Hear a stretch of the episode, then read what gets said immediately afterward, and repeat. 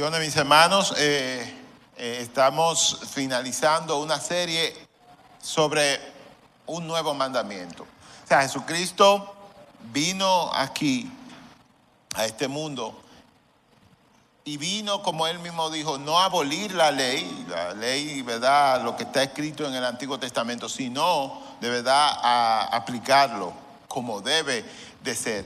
Y una de las cosas que yo veo, ¿verdad? Cuando leo las palabras de Jesús, es como esta dicotomía, este contraste entre los mandamientos de Jesús, su sencillez, lo que él dice es súper sencillo, porque, por ejemplo, se le acercó el joven rico y le dice, Señor, ¿qué yo tengo que hacer para ir al cielo?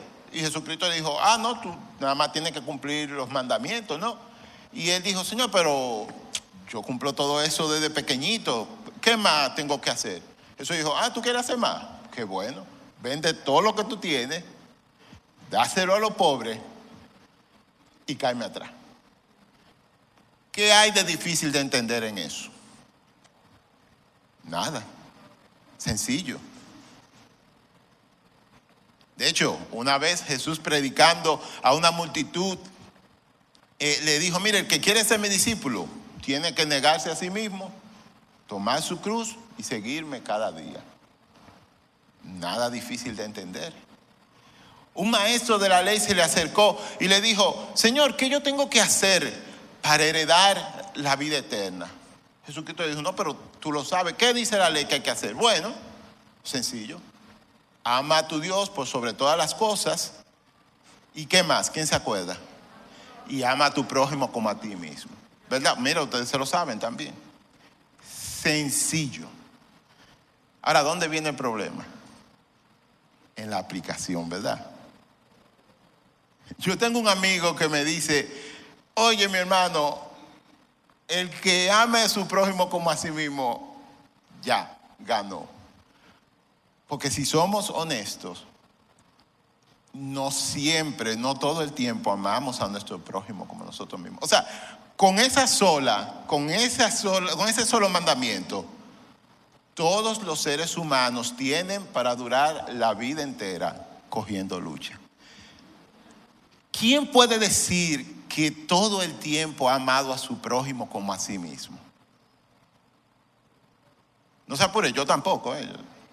Yo sé que yo me veo un ching como medio santo y cosas, pero, pero no, ¿eh? Pregúntenle a Maciel y ustedes van a ver la otra cara de la moneda. Es más, eso de amar al prójimo como a uno mismo es tan difícil que a veces uno está como los vi, o sea, uno sabe que está ahí, pero ni piensa mucho en eso. Y por ejemplo, me acuerdo de, lo que pasó con, con, la viuda cuando fue a ofrendar. ¿Quién se acuerda de esa historia? Había muchos hombres ricos que estaban llevando mucho dinero. En ese tiempo la ofrenda era como un acto, ¿no? Eh, eh, se ponía una arca, una caja, vamos a hablar bien llano, una caja aquí y todo el mundo venía y traía sus ofrendas. Y toda la gente, los hombres, ¿verdad? Ricos, hombres y mujeres, no, las personas, vamos a hablar, venían y traían su dinero y lo ponían ahí. Y vino una viuda y dio dos moneditas. Y Jesucristo aprovechó el momento para enseñar y le dijo, mire, tú ves a esa señora, dio más que todos los otros. ¿Por qué? Porque los otros daban de lo que sobraba. Ella dio todo lo que tenía. ¿Cuándo fue la última vez que nosotros dimos que nos doliera? ¿Cuándo tú diste que te dolió? Lo que somos padres, ahora en este mes que están las inscripciones de colegio, estamos dando que nos duele, ¿verdad que sí? Pero fíjense algo, usualmente uno da cuando le duele por la gente, ¿verdad? Que uno ama. Pero aunque uno diga, me duele y cosas, uno lo hace. Y lo hace, yo no te voy a decir que contento, Pero, o sea, y te estoy hablando total, lo más honesto que puedo. Y te, lo digo porque esta semana mi esposo y yo tuvimos en lo del colegio, o sea, pasamos ese Via Crucis. Eh, y uno quizás no se siente contento. Vamos a decir que alegre. ¡Wow! Pagué, eh, di 800 mil pesos. Pero uno se siente conforme, satisfecho, ¿verdad que sí? Porque uno está dando para alguien que ama. El problema es que el prójimo no siempre es alguien que tú amas o, por lo menos que, que, está relacionado contigo. O sea, se supone que debes amarlo. Entonces ahí es donde viene el problema. O sea, ¿cómo yo puedo ver a cada persona como a mí mismo? Y vuelvo y le digo, con ese solo mandamiento tiene cada ser humano para durar la vida entera, trabajando, pensando y buscando la manera de poner eso en práctica en su vida cada día. Y ahí, o sea, volviendo al principio, la dicotomía de lo que Jesús dice, ¿verdad? Él dice, lo que él dice es sencillo de entender, fácil, sin mucho problema. El lío es la aplicación que, o sea, toca lo más íntimo de nuestro ser, porque nosotros somos dados a tener lo mío, a amar a quien me ama para atrás. Y ahí es donde viene el problema.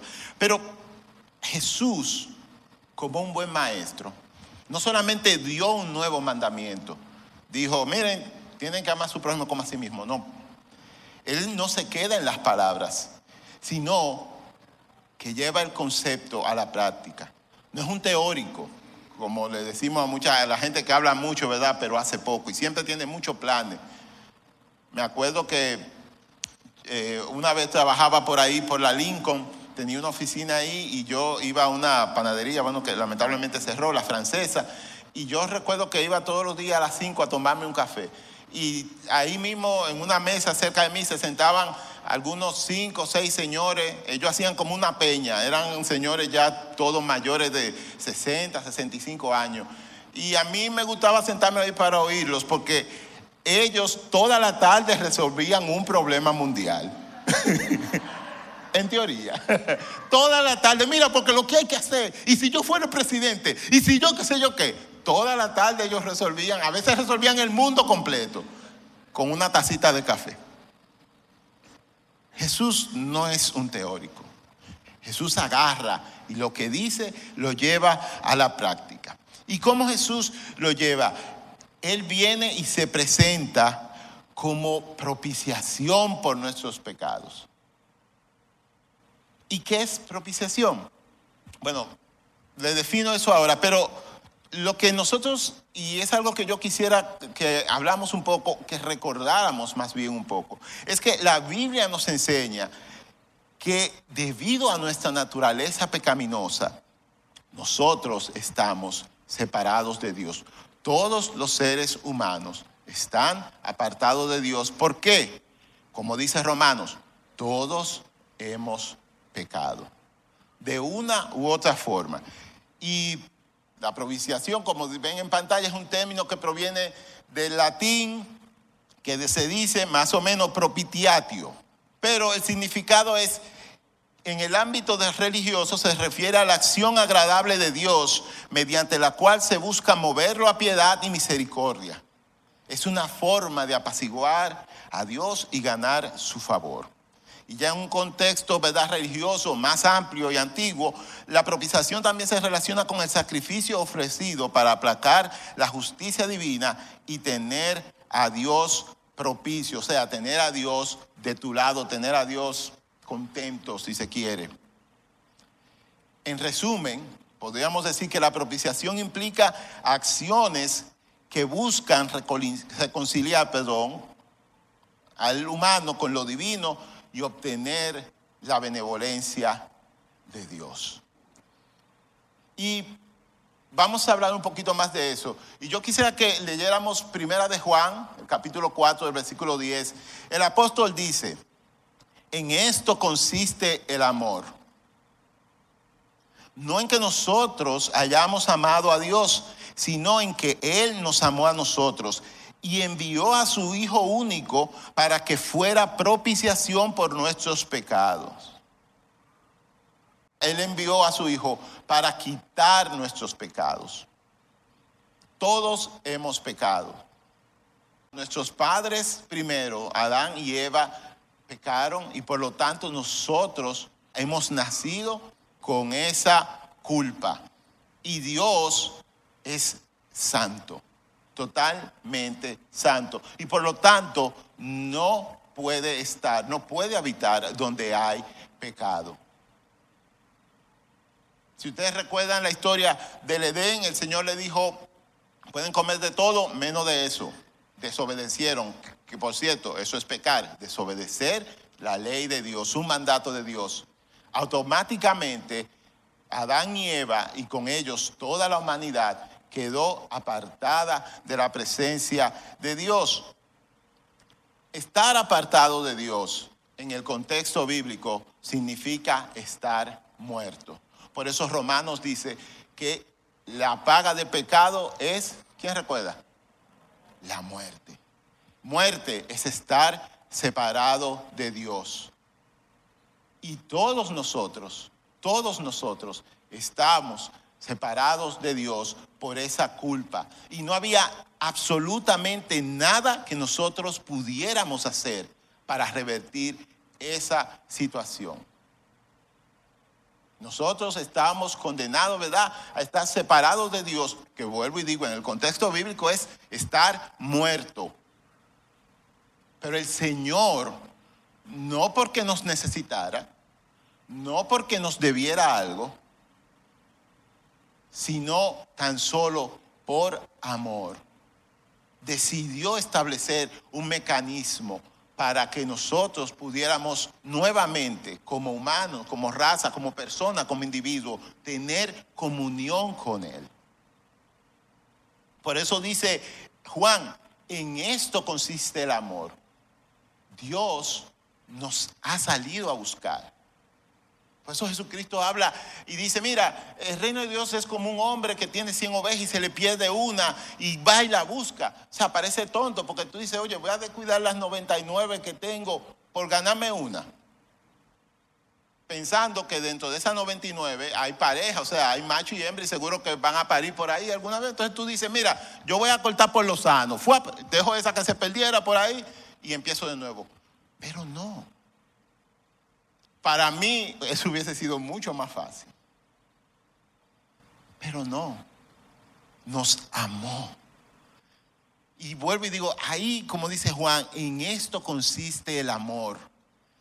En que ninguno de nosotros merecía ser amado. Ninguno de nosotros, o sea, no había nada de valor por lo cual buscarnos. Y Él decidió enviar a su Hijo a que sufriera, ¿verdad?, la pena de nuestra desobediencia, de nuestro pecado, la muerte, estar separado del Señor. ¿Quién se acuerda de lo que dijo Jesús cuando estaba en la cruz? Padre, ¿por qué me has desamparado? ¿Quién se acuerda de eso? O sea, Jesús, que había estado toda su existencia cercano de Dios, súper cerca, sintió en ese momento lo que nosotros teníamos que sentir, estar separados de Dios. Y miren, C.S. Lewis dice, Cristo, el Hijo de Dios, se ofreció a sí mismo como un sacrificio perfecto para espiar, para limpiar nuestros pecados. Su muerte satisfizo la justicia de Dios y nos reconcilió con Él. ¿Y cuál es el problema del pecado? O sea, nosotros tenemos que entender, aunque lamentablemente a veces, ¿verdad? Cuando uno está en un país como el nuestro, donde todo es flexible, hasta la ley, es como difícil de entender porque, por ejemplo, a ti te para un amé y ¿qué es lo primero que tú le dices? Dame un chance, comando.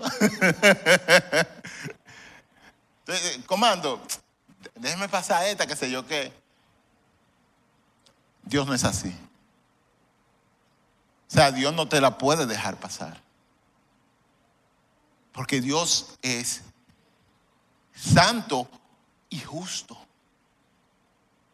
No puede dejar pasar el pecado de que, está bien, te voy a dar un chance. No.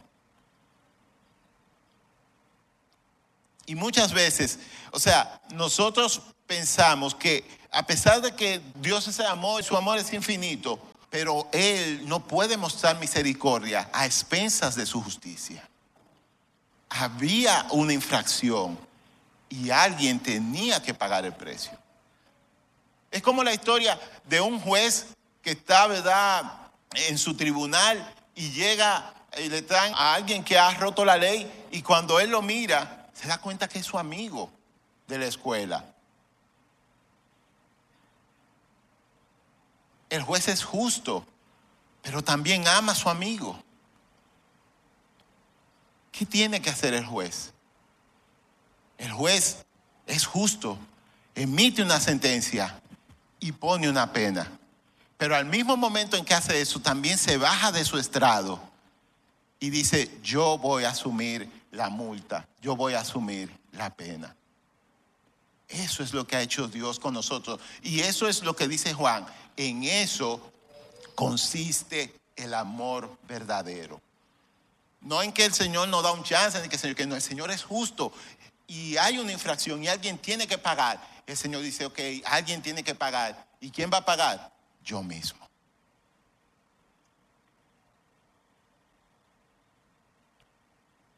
Y fíjense que el amor de Dios es tan grande.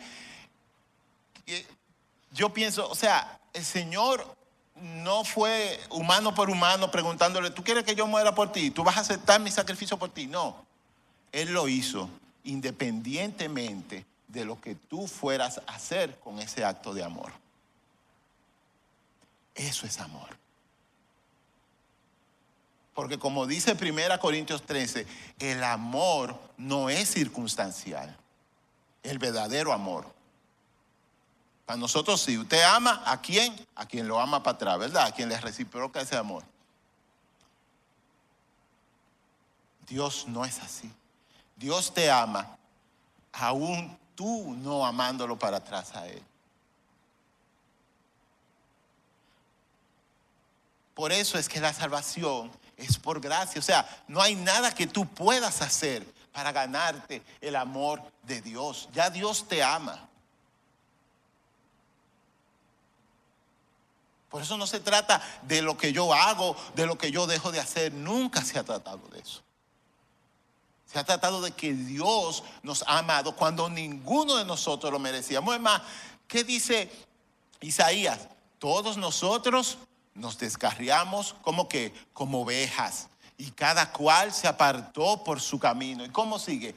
Mas el Señor cargó en quien, en Jesús, el pecado de todos nosotros. Ese es el amor.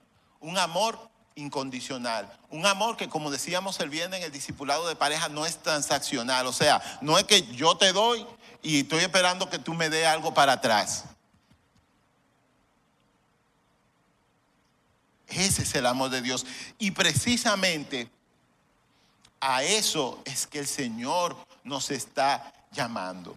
En el contexto de la última cena, y ya se ha hablado de ese episodio durante la serie, Jesús le ha dicho a sus discípulos, y vamos a leer Juan 15 del 12 al 13, ámense unos a otros de la misma manera como yo los he amado. Concéntrense un momento en eso. Ámense.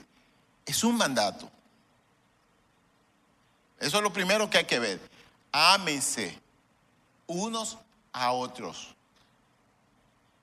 Y Jesús no dice ámense y lo deja así porque Él sabe cómo nosotros amamos. Interesadamente, buscándolo de nosotros. ¿Cómo nosotros amamos? Usted lee 1 Corintios 13 y todo lo que diga usted le pone un sí. Sí, busca lo suyo. El amor de los humanos así. Siempre está buscando su ventaja. Y Jesucristo entonces no se queda ahí porque Él nos conoce.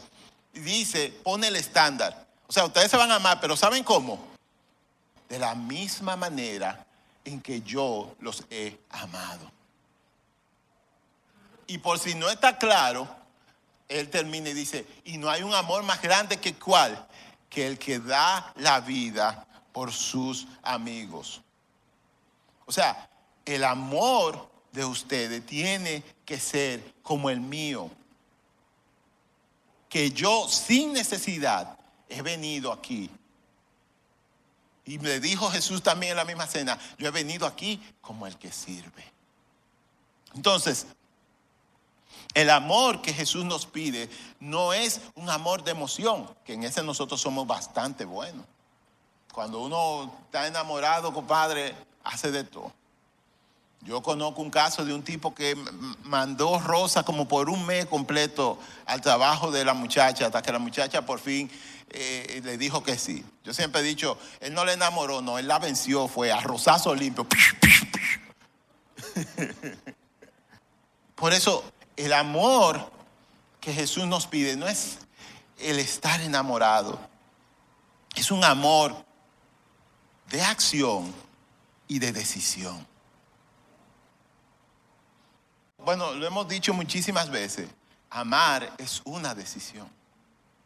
Y el amor, y sépase eso, y esto es bien importante, el amor es sacrificial. Le voy a decir algo, si usted dice que está amando a alguien o algo y no se está sacrificando, entonces es mentira, usted no está amando nada. Porque el verdadero amor involucra de una u otra forma un sacrificio.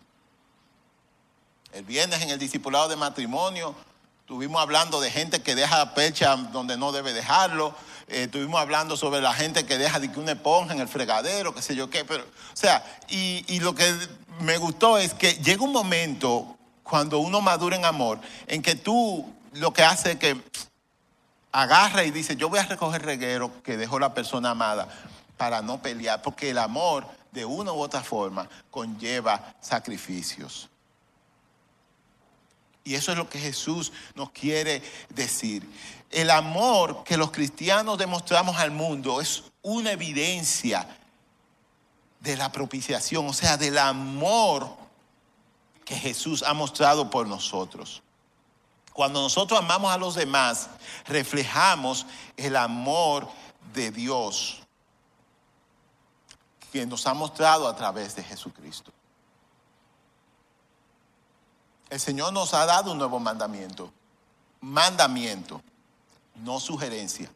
Ámense los unos a los otros. De hecho, es tan importante que cuando Jesucristo estaba orando en el Getsemaní, dijo, miren, el mundo sabrá que yo los he enviado por eso, porque su distintivo principal será el amor. Y lamentablemente, muchas veces nosotros como cuerpo de Cristo nos enfocamos en otro distintivo. Bueno, nosotros somos una iglesia teológicamente sana, nosotros somos una iglesia que tiene una buena música, nosotros somos una iglesia que tenemos eh, eh, muchos programas de ayuda, qué sé yo qué, y todo eso está bien, todo eso está bien. Pero el distintivo principal, lo que va a hacer que la gente que aún no conoce a Jesús nos vea y diga, esos son de verdad cristianos es que nos amamos los unos a los otros con el amor que Jesús amó a toda la humanidad. De hecho, déjenme contarles algo. En Apocalipsis capítulo 2, el mismo Señor Jesús, a través ¿verdad? del apóstol Juan, manda cartas a siete iglesias que están en lo que se conoce como el Asia Menor. Y la primera de esas cartas se la manda a una iglesia de Éfeso. Y el Señor le dice, mira, ustedes son buenos, tienen buena teología, ustedes no se han dejado engañar, ustedes han sido una iglesia que ha soportado persecución, ustedes son una iglesia que a pesar de todos los problemas se ha mantenido firme. A simple vista, eso es una iglesia perfecta, ¿sí o no? O sea, una iglesia que han venido falsos maestros y lo ha sabido rechazar. Una iglesia que ha sido perseguida y no ha perdido la fe. La mejor iglesia. Pero aún así, el Señor le dice, Éfeso, tengo algo contra ti. ¿Quién se acuerda cuál es lo que el Señor tiene contra Éfeso? ¿Quién se acuerda? Que lo diga duro, por favor. Perdió su primer amor. Me gusta como dice la NTV. Y en el versículo 4, tengo una queja contra ti no me amas a mí, ni se aman entre ustedes como al principio. ustedes han rechazado, tienen buena teología, eso está muy bien, tienen un ministerio de alabanza excelente, qué bueno, gloria a Dios por eso. Quizás hasta daban mucha ofrenda a los pobres. Quizás tenían programas, ¿verdad?, para apoyar una escuela, un orfanato, como una iglesia que nosotros todos conocemos por ahí. Quizás tenía su reunión de discipulado toda la semana. Quizás todo el mundo ofrendaba como debía cuando tenía que ofrendar. Pero el Señor le dijo, has dejado tu primer amor. O sea, no me amas ni a mí, ni se aman entre ustedes como al principio. ¿Y por qué eso es tan importante? Porque es el mandamiento más importante. Ámense como yo los he amado a ustedes. John Stott, uno de mis autores favoritos cristianos, dice, el amor es la prueba suprema de que hemos nacido de Dios y que pertenecemos a su familia. Es, atención a eso, la marca distintiva de los discípulos de Jesús.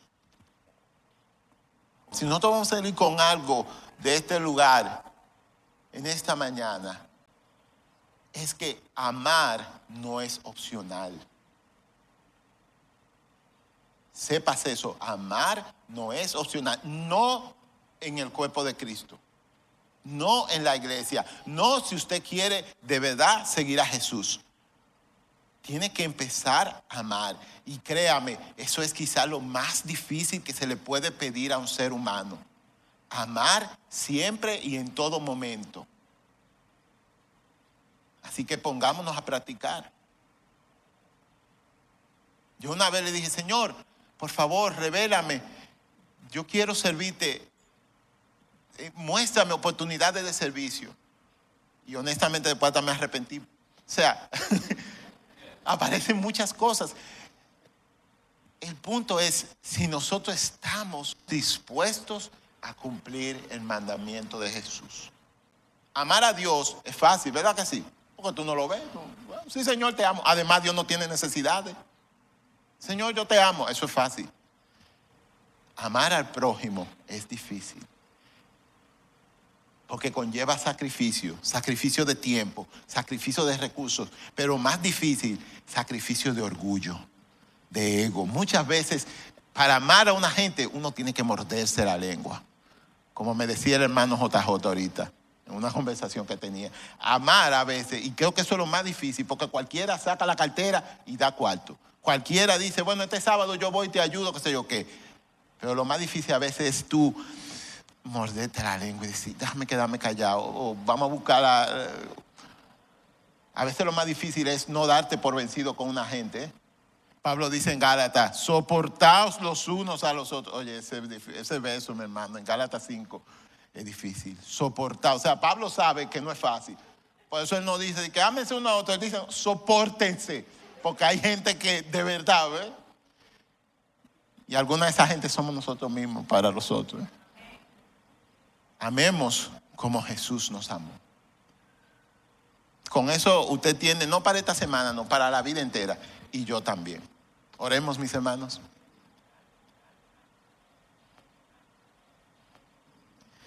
Señor, qué simple, pero a la vez qué difícil.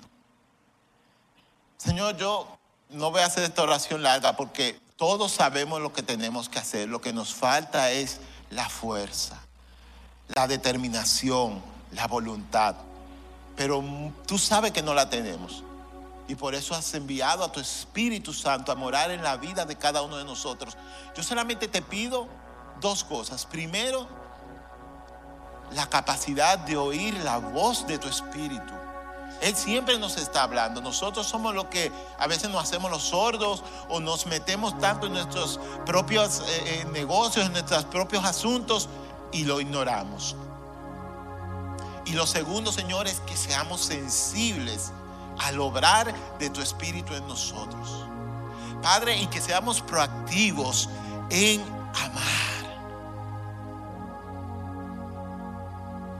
amarnos los unos a los otros. Quita, Señor, de nuestro corazón la frialdad. Quita, Señor, de nosotros a veces la hipocresía que saludamos solamente por saludar. Preguntamos solamente por preguntar, pero no porque realmente estemos interesados. Tú nos conoces, Señor. Tú sabes de dónde cada cual que está aquí cogea. Yo te pido, Señor, que tu espíritu, a través de tu palabra que ha sido expuesta, Señor, nos siga hablando, nos siga trabajando, nos siga corrigiendo, nos siga redarguyendo. Para que podamos amar como tú amas, Señor. Es una tarea de toda la vida. Muy difícil, ¿verdad? Que, que alguien quizá lo logre. Padre, pero ayúdanos por lo menos a trabajar en eso. Todos nosotros tenemos oportunidades de amar, oportunidades de servicio a nuestro alrededor, en nuestras casas, en nuestro trabajo, en nuestras familias. Por favor, Señor, que amemos. Que amemos más allá de la comodidad o que amemos más allá de la gente que nos ama para atrás. Que amemos sin importar las circunstancias como tú nos amas.